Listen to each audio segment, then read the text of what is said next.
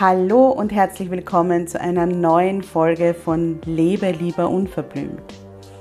Deinem Podcast, der dich bestärkt, zu dir zu stehen, wie du bist und endlich das zu tun, was sich für dich richtig gut anfühlt, egal was alle anderen sagen. Mein Name ist Karin Graf Kaplaner, ich bin Mentorin für Frauen und meine Vision ist eine Welt voller Wildblüten. Eine Welt voller Frauen, die selbstbewusst für ihre Bedürfnisse und ihre Grenzen einstehen und sich kein Blatt vor den Mund nehmen. Ich begleite dich dabei, dass du in deinem stürmischen Alltag feste Wurzeln ausbildest und den Mut findest, aufzublühen. Denn nur so kannst du aktiv werden und die Dinge erreichen, die du dir sehnlichst wünschst. Hier im Podcast zeige ich mich als Mentorin ganz bewusst, echt und verletzlich und spreche ganz unverblümt über Themen, die oft ausgeklammert werden. Ich wünsche dir viel Freude beim Zuhören.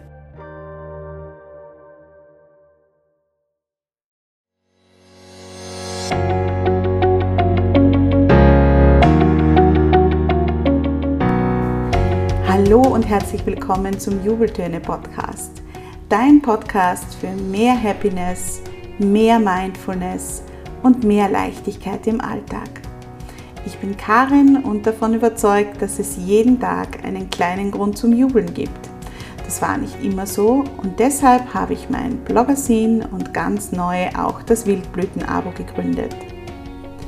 Wenn du einen bewussten Lifestyle liebst und das Leben in vollen Zügen genießen und feiern möchtest, dann bist du hier richtig. Heute gibt es eine kurze Impuls-Podcast-Folge für dich, wo es ums Thema Selbstoptimierung versus Selbstmitgefühl geht. Ich habe da selbst schon einige Erfahrungen damit gemacht und äh, tappe immer wieder in die Falle und verwechsel das eine mit dem anderen und deshalb finde ich das so wichtig, dass wir uns diesen Unterschied immer wieder bewusst machen, vor allem in Zeiten, wo wir immer wieder mal das Gefühl haben, überfordert zu sein. Und ich nehme dich heute wieder mit auf einen Spaziergang und wünsche dir viel Spaß bei dieser Folge. Ich habe ein bisschen auf Sonne gehofft.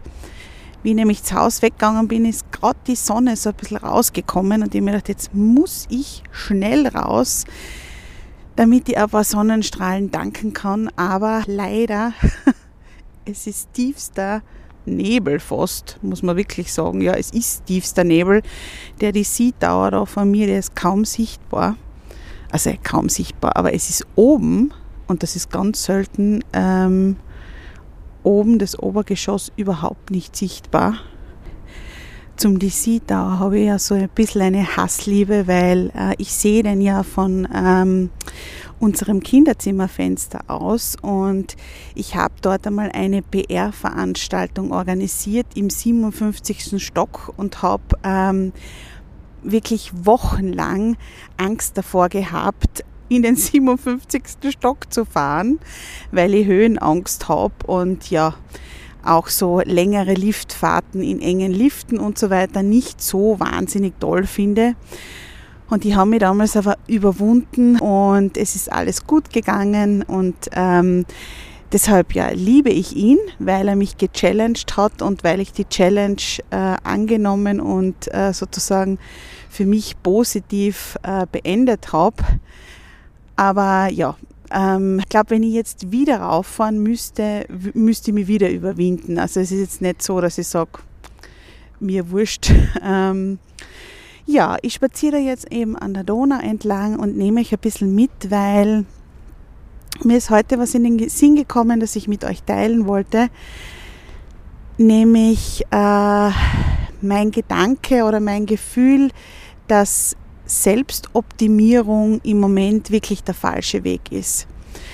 Ich äh, tendiere sehr, sehr stark zur Selbstoptimierung. Das heißt, wenn ich das Gefühl habe, ähm, es wächst mir alles über den Kopf und äh, es wird mir alles zu viel und ich weiß nicht mehr, wo oben und unten ist, ist mein erster, mein angelernter Impuls nie okay, es ist zu viel, ich sollte mal schauen, was ich weglassen kann, sondern mein erster Impuls ist immer, Karin, wie kannst du dich besser organisieren, damit es besser läuft? Und wie kannst du dich selbst optimieren? Wie kannst du deine Routinen optimieren? Ähm, wie kannst du äh, ja, Abläufe in der Familie und so weiter optimieren, dass es einfach besser läuft? Und ich glaube, dass in der Situation, in der wir uns aktuell befinden, die Selbstoptimierung nicht der richtige Weg ist. Die Selbstoptimierung ist eigentlich nie der richtige Weg, weil sie meiner Meinung nach fast immer oder fast ausschließlich an unserer eigenen Intuition und an dem, was uns gut tut, vorbei ähm, geht und ja nicht wirklich was mit Selbstfürsorge, Selbstmitgefühl und Selbstliebe zu tun hat, sondern das ist immer ein sehr, sehr harter Ansatz uns gegenüber ähm, zu schauen, dass wir besser, schneller, höher, weiter, effizienter werden. Ich habe da mittlerweile Gott sei Dank meinen Mann, der mich sehr, sehr gut kennt und der immer wieder sagt, du Karin, du schaust schon wieder, was du effizienter machen kannst und äh, du schaust nicht drauf, wie du dir was Gutes tun kannst oder wie du was weglassen kannst. Und da bin ich ihm immer sehr dankbar, weil ähm, wenn wir ehrlich sind, was schwingt bei dieser Selbstoptimierung mit? Bei der Selbstoptimierung schwingt immer mit, dass wir es nicht gut genug machen. Übersetzt, dass wir nicht gut genug sind. Und äh, das ist natürlich kein sehr liebevoller Umgang mit uns selbst. Und was ist es eigentlich, was wir so, so dringend brauchen, wenn wir gerade in einer Situation sind, die uns überfordert oder wenn wir das Gefühl haben, es wird uns schön langsam, aber sicher alles zu viel, wir brauchen nicht jemanden, der uns sagt, naja, du musst das nur besser organisieren oder du musst die halt, musst, musst halt ein bisschen disziplinierter sein bei den Dingen und ein bisschen ähm, ja, strenger mit dir selbst sein und den Tag ein bisschen genauer durchtakten und dann geht sich das schon alles aus. Nein, in der Situation brauchen wir jemanden, der uns sagt, du machst das gut und du machst das gut genug, aber es ist einfach zu viel. Deshalb schau dir an, wo du was weglassen kannst. Und was mir in dieser Situation immer am allermeisten hilft, ist mir vorzustellen, dass eine meiner liebsten Freundinnen in derselben Situation ist wie ich. Und ich kann mich noch ganz gut erinnern an den, ähm, ja, ich glaube, das war der erste oder die erste oder zweite Kurseinheit meiner Achtsamkeitsausbildung Mindfulness-Based Self-Compassion. Und da war die Aufgabe, äh, wir sollten uns eine schwierige Situation vorstellen, eine Situation der Überforderung, eine Situation, in der wir uns selbst äh, erschöpft, müde und überlastet fühlen. Und ähm, wir sollten aufschreiben, welche Selbstgespräche wir in so einer Situation mit uns selbst führen. Und ich habe das dann gemacht und habe aufgeschrieben, ja, ähm, kann mich nicht mehr genau erinnern, es ist schon etwas länger her, aber so in die Richtung, es ist doch alles nicht so schlimm, du musst dich nur ein bisschen zusammenreißen und ähm, schaust halt, dass du ähm, mal dich hinsetzt und deinen Tag strukturierst, wo du noch ein paar Minuten herausschinden äh, kannst sozusagen und ähm, reiß dich zusammen und ähm, ja, steiger dich nicht so hinein, du wirst es schon schaffen und so weiter.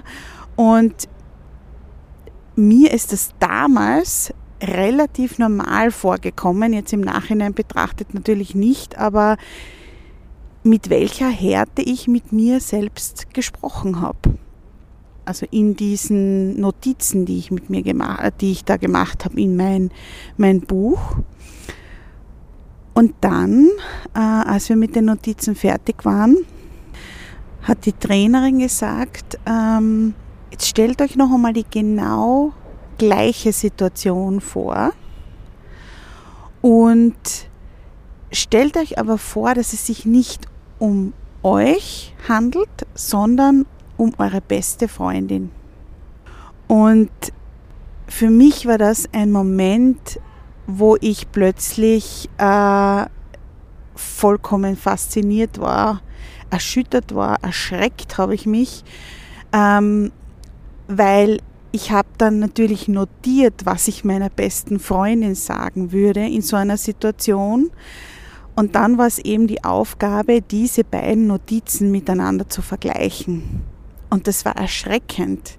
Das war erschreckend, mit welcher Härte ich mir selbst gegenüber begegnet bin und mit welcher, ja, mit welchem Einfühlungsvermögen ich meiner Freundin begegnet bin.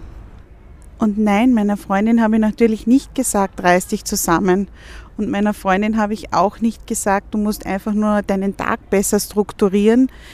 Und meiner Freundin habe ich auch nicht gesagt, äh, du musst halt einfach äh, stärkere Routinen haben, nämlich deine Morgenroutine und deine Abendroutine und ähm, ja, dich selbst optimieren und dann wirst sehen, dann wird das alles besser, sondern meiner Freundin habe ich gesagt, es ist in Ordnung, wenn es dir zu viel ist. Und du kannst wirklich überlegen, was du jetzt weglassen kannst. Und ich glaube, dieser Perspektivenwechsel, nämlich äh, wenn wir selbst in so einer Situation sind und uns alles zu viel ist, der ist unglaublich wichtig und der ist sehr, sehr, sehr heilsam.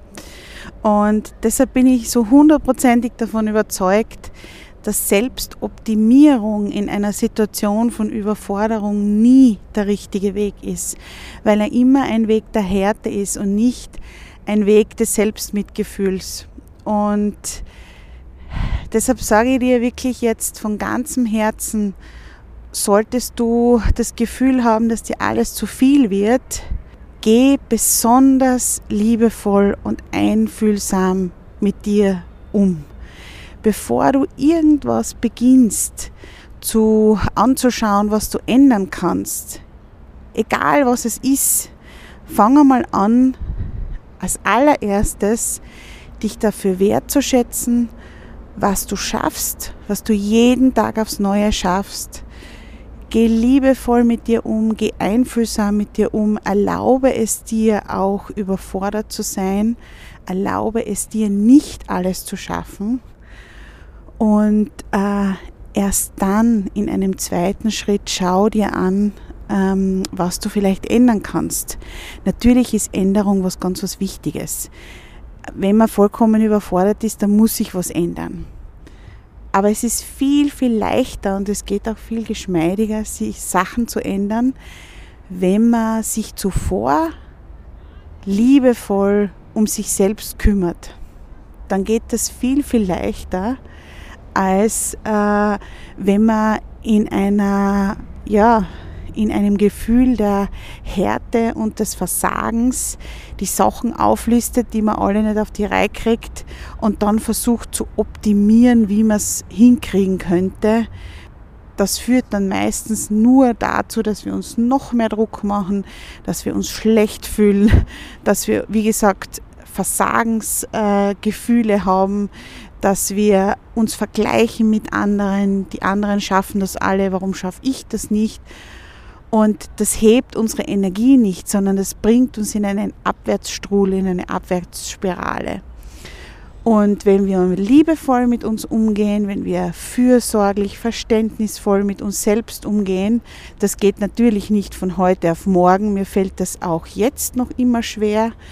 Ähm, das vor allem in den Situationen zu machen, wo ich das Gefühl habe, ich krieg's nicht auf die Reihe. Das ist ganz normal. Aber in dem Gefühl äh, steigt unser Energielevel schon dadurch, dass wir so liebevoll mit uns umgehen. Und äh, dann können wir viel, viel leichter was verändern. Ich danke dir von Herzen für deine Zeit, dass du dir die Zeit genommen hast, mir zuzuhören, dass du dir die Zeit für dich selbst genommen hast und ähm, ich wünsche dir ganz viel Kraft für die nächste Zeit. Ich glaube, wir können das alle dringend brauchen. Wenn du auf der Suche nach positiven Impulsen bist, dann schau sehr gerne im Wildblüten-Abo vorbei. Du kannst das Wildblüten-Abo ab 4,90 Euro im Monat abonnieren und äh, weil es heute gerade so gut passt, möchte ich das jetzt auch noch einmal sagen. Das Wildblüten-Abo ist kein Selbstoptimierungsprogramm. Es geht nicht darum, dass du im Abo alle Beiträge abarbeitest und äh, an dir arbeitest und dich ähm, mit äh, ja, Kampf selbst weiterentwickelst, sondern im Gegenteil. Im Wildblüten-Abo gibt es ganz, ganz viele Angebote, wo du dir, du bist nämlich dein eigener Guru, das rausnimmst, das du gerade im Moment brauchst. Und die Inhalte bleiben auch bestehen. Das heißt, wenn du das Wildblüten-Abo ähm, jetzt nimmst, dann hast du alle Beiträge von den letzten Monaten, auf die du zugreifen kannst und du nimmst dir das, was du brauchst. Und es geht jetzt nicht darum, eben irgendein Monatsprogramm abzuarbeiten, ähm, sondern es geht darum, dass du dir positive Impulse holst. Ich habe auch noch einen wunderschönen positiven äh, Jubelmoment gehabt, weil die Sonne ist dann doch noch rausgekommen. Ich habe mich dann noch ein paar Minuten in die Sonnenstrahlen, die wirklich sehr, sehr selten sind, gerade bei uns in Wien jetzt, ähm, gestellt und ein bisschen aufgedankt. Und das kann ich dir auch auf den Weg mitgeben. Mach dich auf die Suche nach den klitzekleinen Jubelmomenten. Das hält mich gerade sehr über Wasser und ähm, hilft mir eben nicht zu verzweifeln und positiv zu bleiben. Immer kann man nicht positiv bleiben, das ist klar. Aber mit diesen kleinen Momenten fällt es uns leichter, das Leben auch in diesen Zeiten zu feiern. Und das wünsche ich dir von Herzen und wir hören uns bald wieder.